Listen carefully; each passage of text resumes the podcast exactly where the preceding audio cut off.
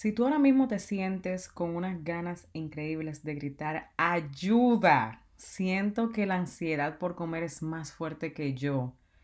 Por favor, ¿qué hago? Siento que esto me consume, que no puedo controlarlo y te sientes así como desesperada por eso.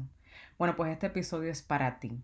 Voy a estar compartiendo contigo tres maneras que te ayudarán a ganarle la batalla a comer por ansiedad. Así que toma lápiz y papel, tu tacita de té, de café y acompáñame ahora mismo a desarrollar este episodio. ¿Has sentido alguna vez que te levantas y quieres volver de nuevo a la cama? ¿O que evitas todos los espejos porque no te gusta lo que ves? ¿O usas la comida para tapar dolores del pasado o del día a día? ¿O simplemente quieres ponerte en forma pero has tratado tantas cosas que ya no sabes qué más hacer? Pues esa fui yo por muchos años. Mi nombre es Maxi Jiménez y he creado este espacio para contarte a ti qué hice para poder romper con esa atadura en mi vida y poder darte consejos para que tú también puedas superarlo. Así que acompáñame en un nuevo episodio. Bueno, pues mira, así como yo te describí en la introducción, muchas veces uno se siente con ese deseo tan grande de gritar ayuda.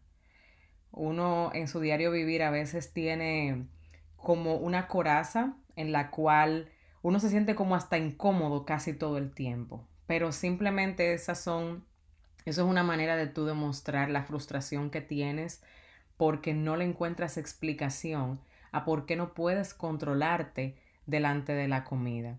Yo sé cómo se siente todo eso porque, como ya seguro sabes, yo lo experimenté por más de 10 años.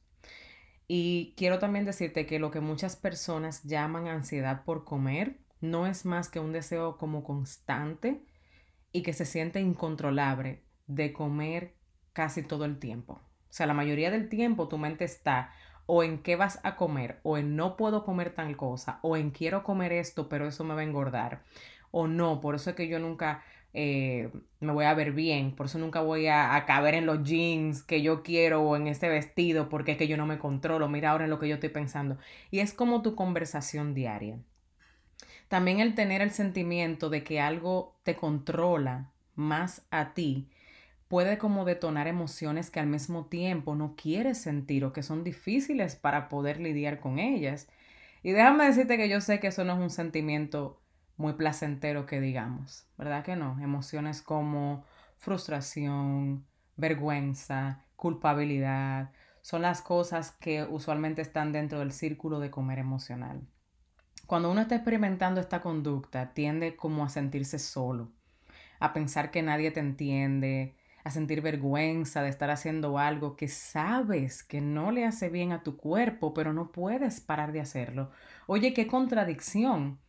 Mira por qué uno siente a veces que, wow, nunca voy a salir de esto, porque tú entiendes y sabes que el comer tanto, y también puede ser que tengas binge eating, que es comer en grandes cantidades de una sola sentada, tú sabes bien que no le hace bien a tu cuerpo, pero no sabes qué hacer para poder pararlo. Imagínate lo desgastante que se puede sentir en eso. El también tú decir, la única manera para yo poder bajar de peso o mantener los resultados, ya sea que te operaste para bajar de peso, pero aún continúas con la manera negativa en la que te hablas acerca de tu cuerpo, también continúas con mucha inseguridad, con miedo tal vez a volver a engordar, ¿verdad? A subir de peso nuevamente. O tal vez es cuestiones de salud, sabes que tienes problemas de salud y tú de verdad quieres hacer algo, pero sientes que poniendo tanta fuerza de voluntad, tú te sientes como reprimida o restringida todo el tiempo con no puedo comer tal cosa, no puedo comer esto, no puedo hacer aquello. Tú desearías así como encontrar el motivo por qué nada de lo que tratas te funciona a largo plazo y poder mantener hábitos saludables. ¿Quién no quiere eso para su cuerpo? ¿Quién no quiere eso para sí mismo? ¿Verdad que sí? Pues mira, te voy a estar compartiendo tres consejos para que puedas empezar a implementar y poder entender esta conducta. Pararla para que si es eh, si ya está a un nivel destructivo, o sea que ya te está haciendo daño en tu salud o en tu peso, pues puedas ponerle un pare. y también tener paz en el proceso, que es lo más importante, porque uno vive en esa constante eh, montaña rusa de emociones que el problema principal es no saber lidiar con ellas de otra manera. Y te voy a demostrar ahora que tiene todo el sentido. Pues mira, lo primero es que el conocimiento es poder. El poder entender qué es lo que te pasa. Es lo que te va a dar a ti el poder de tu, valga la redundancia, ¿verdad? De poder implementar algo que vaya directo hacia eso y dejar de estar poniendo como curitas, como yo le digo, ¿verdad que sí? Y quiero hablarte, ¿verdad? Ahí mismo de que voy a estar dando una masterclass gratuita. Si tú quieres saber qué es esto de comer emocional y también lo que muchas personas llaman ansiedad por comer, también en ese masterclass vas a poder identificar si este es el problema principal por el que no bajas de peso o puedes mantenerte en hábitos saludables. También vas a identificar cuáles son tal vez esas emociones que te llevan a tener que estar constantemente en la comida y también y tampoco las puedo puesto atención. A mí me pasaba mucho que cuando yo empecé en, en este proceso, ya luego de que entendí que sí, que era comer emocional lo que me estaba afectando, pues eh, fue un proceso de descubrimiento. Yo empecé a prestarle atención, a tener conciencia. Más que juzgar, es prestar atención y tener conciencia. eso fue lo que yo empecé a hacer. Y luego de que yo empecé a hacer eso, empecé a mirar cosas y dije, wow, pero es que cuando me siento de esta manera, emociones que yo ni siquiera a veces sabía ponerle el nombre, pero aprendí, ¿verdad? Y yo dije, ah, pero por eso, ok, ahora entiendo. Y tú empiezas a ver y a dejar de culparte menos y menos y menos y a tratar el problema desde la raíz. En esta masterclass vas a poder empezar a hacer eso, ¿verdad? Y también vas a poder ganarte premios con solo registrarte, ¿ok? Así que te voy a poner el enlace aquí en las notas. Tú puedes ir, eh, el enlace es bit.ly slash Masterclass Comer Emocional. Pero también te lo voy a dejar aquí en las notas. Ve allá para que solamente le des clic, puedas registrarte. Va a ser totalmente gratis. Y vas a poder aprender todo esto que te comenté ahora mismo, que te va a ayudar bastante. Si es algo, ¿verdad? De lo cual tú estás eh, experimentando ahora mismo. Número dos es entender que la comida no es el problema y que no hay nada malo ni nada que arreglar en ti. Maxi, eh, espérate, barájame esas cartas como un chisma de pastio, mi amor, porque como tú me saltas a mí, ¿verdad? Con que no hay nada malo conmigo si te acabo de decir que me estoy volviendo loca. Bueno, pues déjame decirte que sí, no hay nada malo contigo. Esa conducta simplemente te está diciendo algo pero que ustedes ahora mismo no hablan el mismo idioma. So, ella te está tratando de decir algo, tu cuerpo inteligentemente, para poder mantenerte a salvo, desarrolló esa conducta como una manera de lidiar con emociones que no aprendiste a lidiar con ellas. Y desarrolló eso de irte a la comida para poder sentirte mejor. Los bebés hacen eso, para sentirse mejor comen. Todos comemos emocionalmente de una manera u otra y en un momento u otro. El problema es ya cuando se convierte en un mecanismo de defensa de que no tengas manera o no sepas todavía cómo lidiar con las emociones más que apagándolas temporalmente con la comida.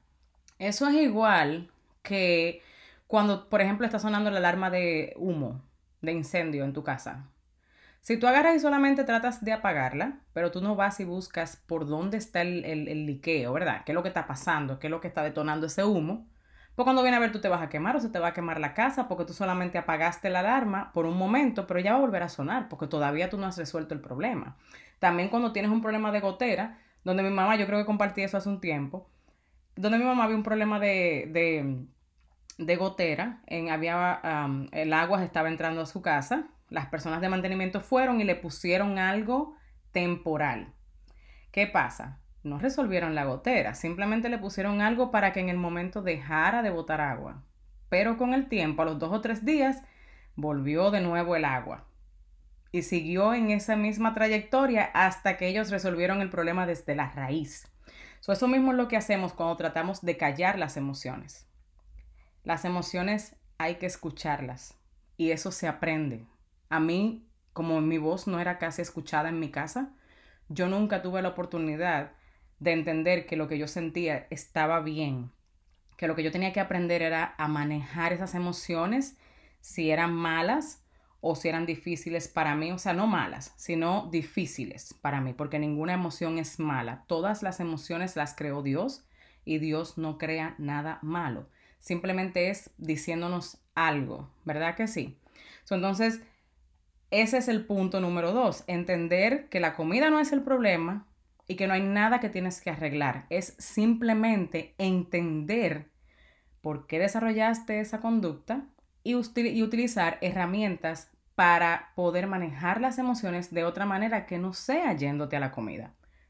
Ese es el punto central sobre el comer emocional y la ansiedad por comer.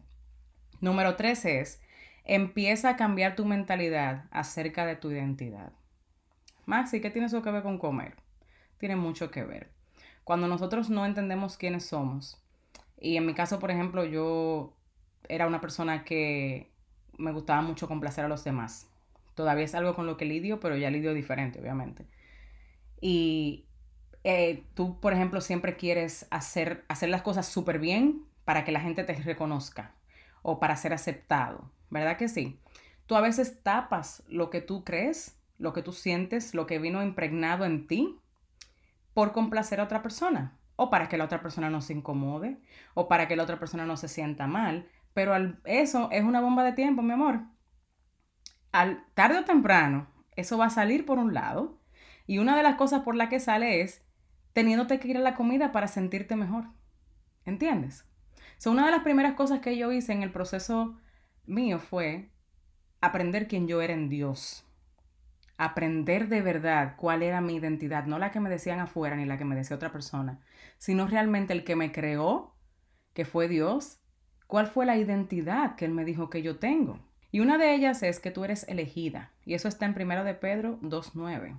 Dice, pero ustedes no son así porque son un pueblo elegido. Son sacerdotes del rey, una nación santa, posesión exclusiva de Dios. Por eso pueden mostrar a otros la bondad de Dios, pues Él los ha llamado a salir de la oscuridad y entrar en su luz maravillosa. O sea, tú fuiste elegida. Desde antes de que Dios formara el mundo, desde que tú estabas en el vientre de tu madre, ya Dios te había elegido. ¿Verdad que sí? Entonces, esa es una de tus identidades. Tú eres elegida. No fue nada por casualidad. Otra cosa es que tú tienes dominio propio. O sea que tu problema no es de falta de voluntad ni de que en realidad no puedes controlarte. No, hay algo detrás de eso. Entonces, Quítate esa presión de que no tienes fuerza de voluntad. Suéltala. La razón por la que no puedes controlarte frente a la comida tiene mucho sentido. Y si te propones y si quieres, primero empezando con saber y asistiendo a esa masterclass, lo vas a entender. No tiene nada que ver con la fuerza de voluntad. Y te lo voy a demostrar ahí en esa masterclass. Por ejemplo, segunda de Timoteo 1.7 dice, porque no nos ha dado Dios espíritu de cobardía, sino de poder, de amor y de dominio propio. Eso dice que tú tienes ese espíritu ya. Entonces no tiene que ver con eso. Hay algo más. Y si te fijas, tú tienes dominio propio en otras áreas. ¿Por qué en esta no? Entonces no puede estar esa contradicción. Ahí es para que entiendas que si tienes dominio propio, el problema es que hay algo que está bloqueando el tú poder controlar esa área. ¿Ok? Otra también que quiero que sepas es que eres hija de Dios. Óyeme, de verdad te lo digo, se ve sencillo, pero cuando tú entiendes quién eres, nadie se puede meter ahí, porque tú vas a estar tan fuerte que nadie puede inculcar otras cosas. Y entonces eso te da ánimos para seguir adelante. Tú eres hija de Dios. Si tú eres madre o padre, si me estás escuchando y eres hombre, tú puedes saber que por más cosas que hagan tus hijos, tú nunca lo vas a mirar a la cara y le vas a decir, ya yo no te amo, no me interesa tener ninguna relación contigo, ya no eres mi hijo, te desecho.